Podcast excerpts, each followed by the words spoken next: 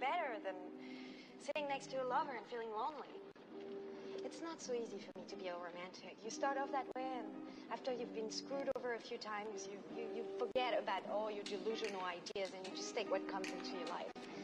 That's not even true. I haven't been screwed over. I've just had too many blah relationships. They weren't mean, they cared for me, but they were no real. 嘿，大家好，我是云生，好久不见。 不好意思，隔了那么久才把年前的计划的节目安排上线，真的是有些计划跟不上变化。但可能大家都会说，而今年至今为止，好像对全世界各行各业都产生影响的新冠，怎么都似乎影响不到我这个做播客的呀？嗯，的确，这个人人隔离在家，不时刷着频繁更新的新闻情报的新年，嗯，的确是应该有更多时间是留在制作内容上。但也可能就是因为这种反正哪都有去不了的境地，啊，突然让时间变得有种无限被拉长的错觉，失去了平日里的紧张感。反正无论在哪个时间点睡去，然后又在任意一个时间点醒来时，你会发现距离下一次睡觉之间所能做的事情，似乎和昨天、前天，甚至是十天之前所能做的事情是一样的时候，于是就这样丧失了行动力。那总之，我回来了。接下来的八期都会按照年前制定的计划，把 Netflix 的《Witcher》，也就是《猎魔人》第一季和大家聊完。《猎魔人》这一系列的小说是由波兰的安杰伊·萨普科夫斯基所撰写的，第一季基本是由第一、二部短篇小说集中的内容所改写而成，通过杰洛特和希瑞两位主人公的不同时间线，拉开了这个剧集的帷幕。其中首集杰洛特的部分取自于短篇故事《勿以恶小》，个人认为算不上前两部短篇小说集中最为精彩的一个故事，但或许是最能体现杰洛特对待巫师、对待他人乃至整个世界的态度，所以最先经由这个故事把杰洛特推到大家的面前。剧中沿袭的是小说里杰洛特被夹在巫师 s t r i p o g o 和被继母迫害的公主 r e n f r e 之间的仇恨里。仇恨双方都有着自己坚定的立场与理由。巫师 s t r i p o g o 坚称日食之后出生的女孩之中有很多人的身体出现了可怕的突变，并且自己还参与了多次解剖，以此印证了一则古老的预言：黑日意味着莉莉特即将归来，人类也终将面临灭亡。要迎接莉莉特的到来，就必须备好六十位头戴金冠的女子，她们会让鲜血填满河谷。而就在日食之后，出生于北方一个小公国的公主 Renfrey 被继母以在黑日之后诞生为由，认定为是个被诅咒的人。继母便写信给法师协会，协会让 Stripog 接手这事儿。于是他和继母两人合计该如何处置这个小公主。结果 Renfrey 逃离了被囚禁或被杀死的命运。但也因此和继母以及 Stripogor 结下了梁子，而颠沛流离、寄人篱下、逃亡的生活更是加重他的恨意。结果在若干年之后，继母却早早死于疾病，所以 Renfrey 便只剩下追杀 Stripogor 这一个念头。这一次，终于在布拉维坎找到了 Stripogor 的踪迹。那其实，在剧集中，大家多多少少应该有印象，说 Stripogor 提到了什么矮人啊、七个啊。啊，对，的确，他就是作者在当年写的时候引入了很多童话故事，嗯，例如这集中就有白雪公主啊、睡美人等。不过这都是黑暗版的，所以双方都希望借由杰洛特的手能解决对方，同时也都通通提到了他们的对立面是个恶魔，是个禽兽。即便杰洛特表达自己只是个猎魔人，又不是个收钱杀人的打手时，两边也都表示说杀死这样的人只不过算是个小恶罢了。当然，杰洛特也通通都给予了拒绝。由于 Stripogor 始终可以躲在充满幻象的法师塔里唯唯诺诺，造不成什么太大的问题，反倒是 Renfrey 来势汹汹，大有不弄死 Stripogor 不收手的势头。结果 Renfrey 尾随杰洛特到了野外，两人进行了一场开诚布公的谈话。那杰洛特也以为说 Renfrey 就此会放下仇恨，那第二天一定会带着那群佣兵离开布拉维坎。那于是。他们俩又开心的进行了第二回合更为热烈的交流。接下来的剧情大家也都知道了。为了保护 Mariga，杰洛特杀死了所有佣兵团的人以及 Renfrey。而 Stripog 这时就想带走 Renfrey 的尸体去进行解剖，杰洛特不允许。那于是 Stripog 就鼓动周围不知所以的村民们纷纷朝他扔向了石块。剧集中杰洛特的部分就在此告一段落，但小说中这一部分的描写会让人觉得更为唏嘘与无奈。故事伊始，杰洛特带着他在外面猎杀的奇奇魔来到了布拉维坎。径直去找郡长凯尔迪米恩。显然，杰洛特不是第一次来到这里，甚至还与郡长是个老相识。杰洛特原本是想靠奇奇魔来领取赏金的，好换取过冬的金钱，结果不遂人愿。村民则在一边说：“也许法师塔里的巫师，或许他有要求。”于是郡长亲自带着杰洛特去了法师塔那儿。之后与 Stripog 对话的部分，剧集中没有做太大的修改。那从法师台出来之后，德西 Renfrey 就在布拉维坎中。于是杰洛特和郡长一起前往酒吧里找到他们那一伙人。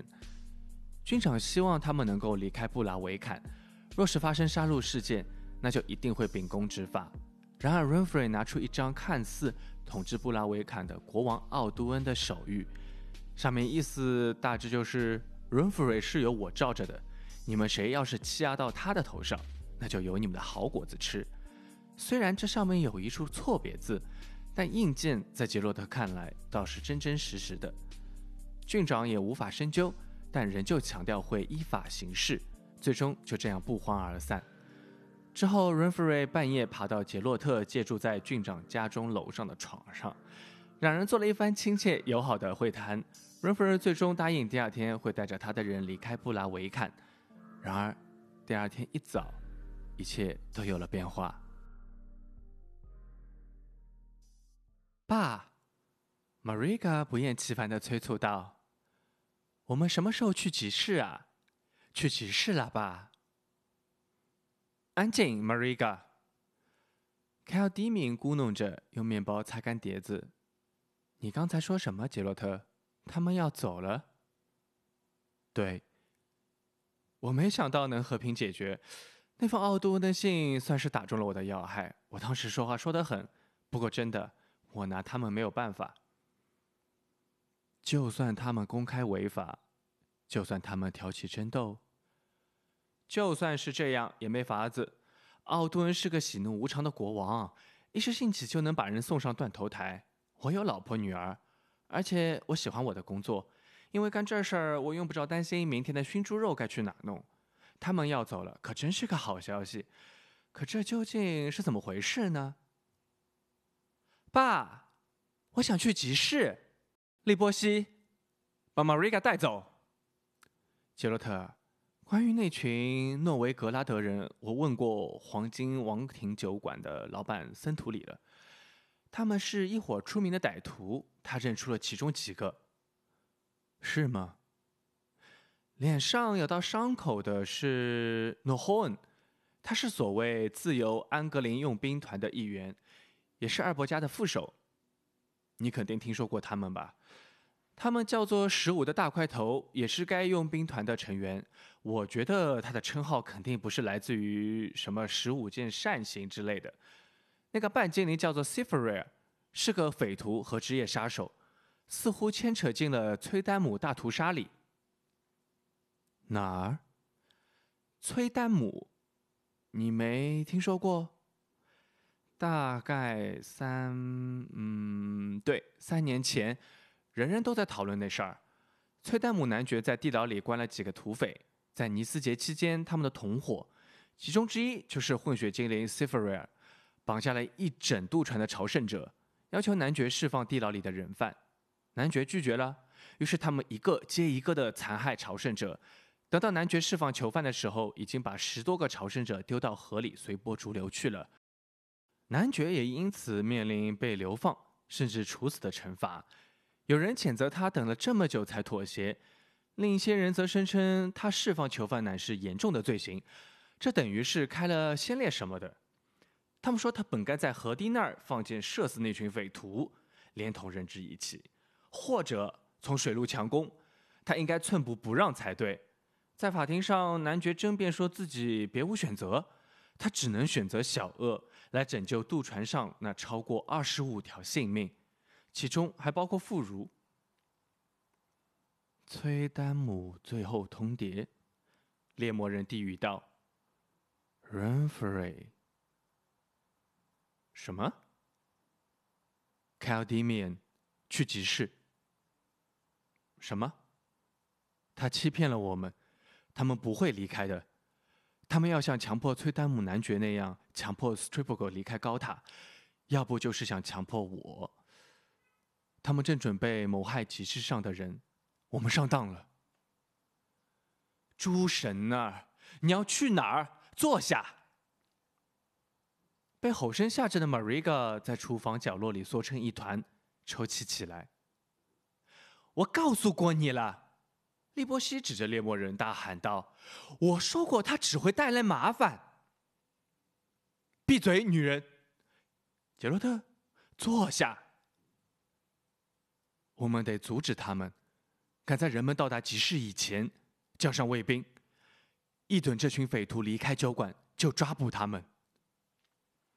想想清楚，我们不能这么干，我们不能在他们出手之前碰他们一根头发，而且他们会自卫，然后就会血流成河。他们是内行，会屠杀我的人，而如果这事儿传到奥多恩那里，我也会人头不保。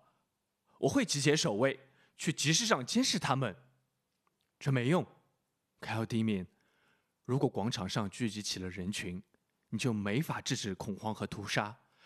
必须马上阻止 Renfrey，趁集市那儿还空着。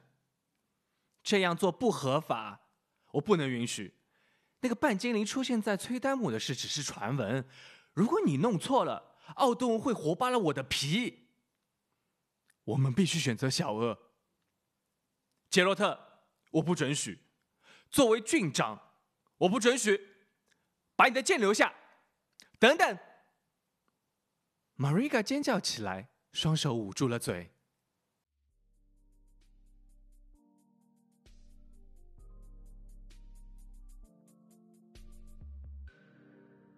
最终，杰洛特选择他所认定的小恶，以至于在集市上众目睽睽之下杀死了那群家伙，还包括 Renfrey。法师 Striberg 则是通过水晶球目睹了这一切。等一切结束了，便来到市场，想要运走尸体做解剖，但被杰洛特喝止。于是 strip 个对杰洛特说：“我要回科维尔去，不会再在这个穷乡僻壤多待一天了。跟我走吧，总比烂在这儿要好。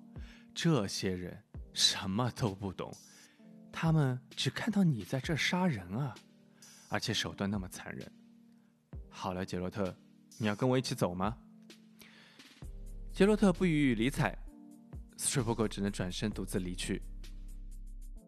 正如 s t r i p b e r 所说的，在村民的眼里，杰洛特不过是个杀人不眨眼的变异种屠夫。他们纷纷向他丢起了石块，而他们并不知道的是，这个屠夫是因为选择保护他们的生命，才做出这样的抉择。郡长很快喝止了村民，问及杰洛特是否有伤重。等到布的回答后，便让杰洛特离开这里，永远不要再回来。而剧中则被换成了 Mariga 来对杰洛特说出别再回来的这番话。由此，布拉维坎的屠夫这一称号就安在了杰洛特的头上了。剧集中的镜头在杰洛特和 Siri 两边互相转换。但是有关 Siri 幼时在辛特拉皇城里的生活，小说中基本没有什么描绘。即便在辛特拉城堡被突破，Siri 逃离的部分里，也没有完整的第一视角叙述，都是通过不同的时间、人物以及不同的场景，才慢慢拼凑出完整的事件。所以剧集中的原创剧情更像是对小说部分的补遗。而 Siri 自身关于这一部分的记忆，大多是在后文中不断以噩梦的方式呈现。其实也就几个关键词：黑色羽翼头盔、追逐、逃亡。所以，我们就来看看小说中旁人是如何描绘这一场 n e v e r g o d 和辛特拉之间的战争的。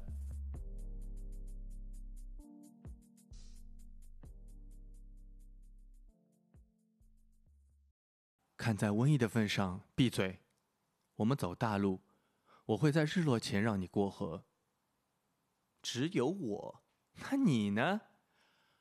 我在河这边有事要办。你疯了，杰洛特！你活够了？你到底想干嘛？跟你无关。我要去辛特拉。辛特拉，辛特拉已经不存在了。你说什么？辛特拉已经不存在了，只剩残垣断壁。涅弗嘎的人下马，丹德兰。什么？下马？猎魔人们扭过头，看到他的表情，吟游诗人像箭一样跳下马背，差点摔倒。杰洛特平静地下马。绑缰绳搭在母马头上，犹豫地处理片刻，用戴着手套的手抹了把脸。他找个树桩坐下，面对一丛血红色的山茱萸。过来，Dandelion，他说：“坐过来，告诉我辛特拉怎么了，告诉我一切。”诗人坐了下来，他沉默一阵，然后开口：“首先进攻的是涅弗嘎的人，他们成千上万。”在马纳达山谷与辛特拉军队相遇，战斗持续了一整天，从黎明直到黄昏。辛特拉王国军英勇作战，但伤亡惨重，国王战死。这时，王后卡兰斯，对，他看到军队陷入恐慌，溃不成军，于是将还能作战的人集结到他和他的旗号周围，最后在城旁的河边组成一道防线，所有活着的士兵都追随他。然后呢？他带着少数骑士掩护大部队过河，还负责殿后。他们说，王后像男人一样作战，径直冲进最激烈的战场。涅法嘎的士兵冲锋时，他被长矛刺穿了身体。然后他们把他送回城内。杰洛特，瓶子里是什么？伏特加，要喝点吗？当然，我很乐意。说吧，继续。Dandelion，告诉我一切。那座城市防守很薄弱，没有指挥，城墙上空无一人，剩下的骑士及其家人，还有王子与王后，把城堡入口堵死。但尼弗嘎的人让术士把大门烧成碎片，又炸塌了城墙。只有城堡的塔楼显然有魔法保护，没被尼弗嘎的术士摧毁。尽管如此，四天后大军还是攻了进去。辛特拉的女人杀死子女，男人杀死女人，然后挥剑自杀。杰洛特，你怎么了？继续说丹德莱。或者像卡兰瑟那样从城垛最高处一跃而下，头部着地。据说他请求，但他们不答应，于是他爬上城垛，头朝下跳了下去。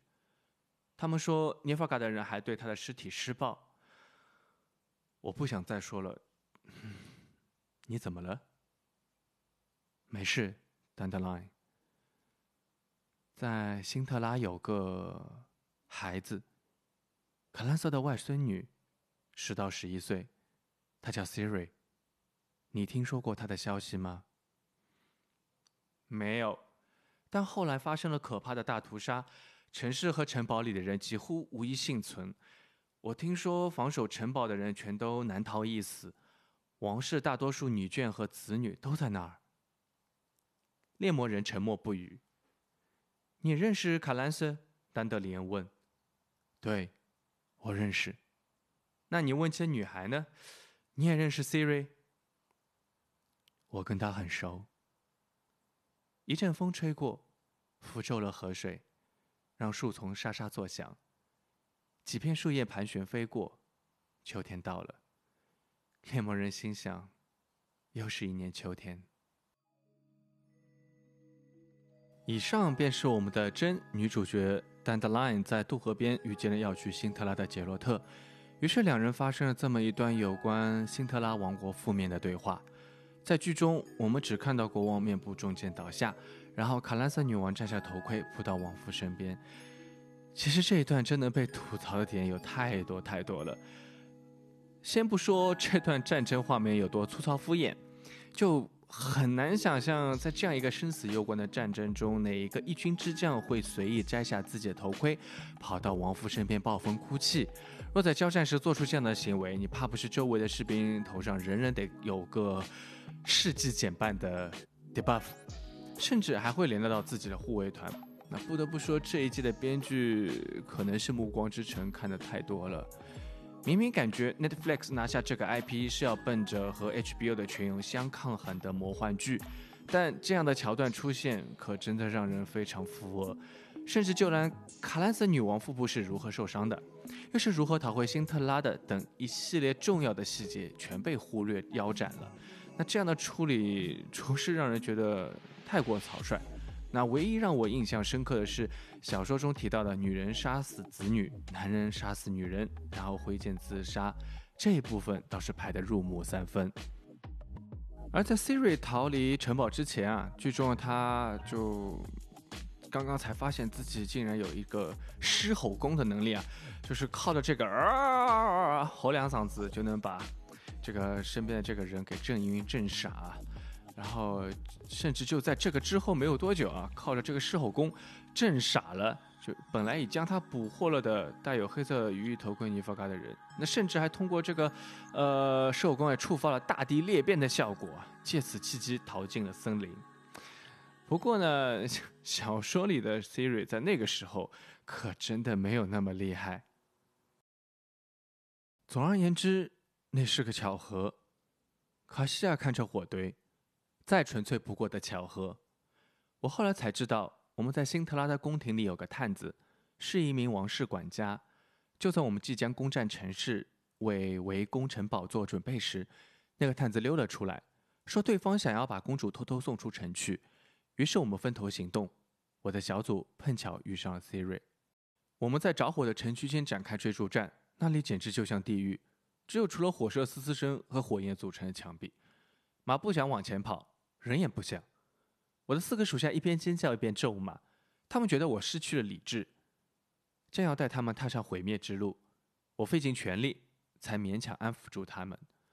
我们穿过酷热的火焰，继续追赶逃亡者，最后追上了对方。突然，五个辛特拉人挡在我的面前，没等我要他们交出女孩，他们就拔剑攻了过来。打斗期间，坐在马鞍上抱着小公主的人死了，他也掉到了地上。我有名手下把他拉上马，但他没能跑多远，就被一个辛特拉人从背后一剑刺穿。我看到剑锋离 Siri 的脑袋只有一寸远，他又摔到了地上，差点吓昏过去。我看到他朝死人爬去，想要钻到他身下，就像一只想要躲到死猫身下的小猫咪。他顿了顿，咽了口唾沫，他甚至不知道自己求助的对象是个敌人。一个被他憎恨的涅夫嘎的人。短暂的停顿过后，他絮道：“当时就剩下我俩了，他和我，周围只有尸体和火焰。C 日在血泊里爬，这里连血液也开始迅速蒸发。一栋屋子倒了，我只看到火星和烟雾，然后就什么都看不清了。我朝他大喊，叫他来到我身边。为了盖过火焰的咆哮，我嗓子都哑了。”他看到了我，也听到了我的声音，但他毫无反应。我的马不肯往前，但我忍不住了，只好下马，一手攥住缰绳，伸出另一只手想抓住他。我的马奋力挣扎，差点把我撞倒在地。等我抓住他，他开始尖叫，然后他身子一僵，昏了过去。我用沾满泥水、污垢和血迹的外套裹住他，带着他骑马离开，穿过了火海。没错，刚才那段回忆就是来自根植于 Siri 噩梦中那个头戴黑色羽翼头盔涅夫嘎的人的本尊，但也仅仅出现名字，应该算不上太过分的剧透吧。那所幸是这个小说和我们剧集中 Siri 同样都是在尖叫，但带来两种不同的结果。那虽然不是很明白为什么他们选择了和。小说中完全不同的一个走向，嗯，现在我们还不得而知，具体的也得等到第二季出了看会不会牵涉到这部分的剧情，嗯，也不知道他能不能把这个坑填满。另外呢，似乎是为了让观众在第一集就能知道，嗯，这样的观众应该是针对就是从没有接触过那个猎魔人系列的这些新观众。就第一集就让他们知道杰洛特和 Siri 这个命运是互相牵连的。所以杰洛特在错手杀死了 Renfrey 之后，Renfrey 弥留之际告诉他，他的命运是在森林里遇见那个女孩子。而 Siri 则是在外婆卡兰瑟女王让护卫带走 Siri 前说最后一句话，让他去寻找与他命运相捆绑的男人，那个来自 Livia 的杰洛特。如果是我啊，我要是 Renfrey，我就不干了。我好歹也是个公主，怎么就彻底沦为一个工具人？死前还要当做他人命运的传话筒？卡兰瑟也就算，毕竟是我外孙女，对吧？哼。